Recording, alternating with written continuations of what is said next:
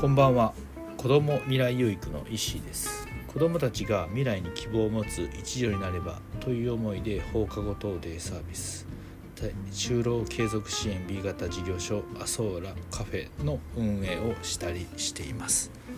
はいということで、えー、今日なんですけども今日はあなたがホッとする時はどんな時？ということについて話をしてみたいと思います。はい。で、え、私が、え、ホッとする時っていうのは、えー、おお家家に、え、帰った時かなと。家に帰った時ですね。はい。外に出ていて、えー、ねいろいろこう考えたりとか、えー、ストレスを抱えたりだとか、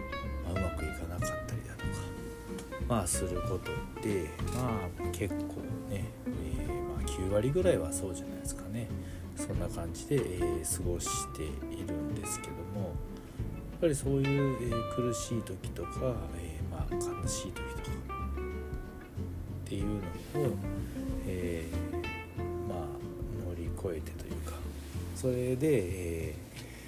ね、やっぱりこう落ち着く場所とか落ち着く時間っていうのが必要でまあホッとする時っていうのは、まあ、そう家に帰った時なのかなというふうに、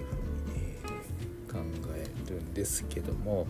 まあ、よくよく考えたら、まあ、家に帰って、まあ、ホッとしたとしてもまたすぐねこうまあ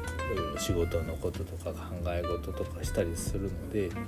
まあもうちょっとねそのホッとする時間っていうのを、えー、大切にして、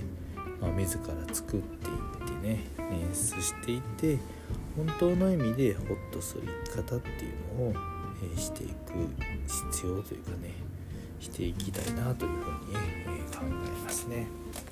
はい、なので今日は、ですねあなたのホッとする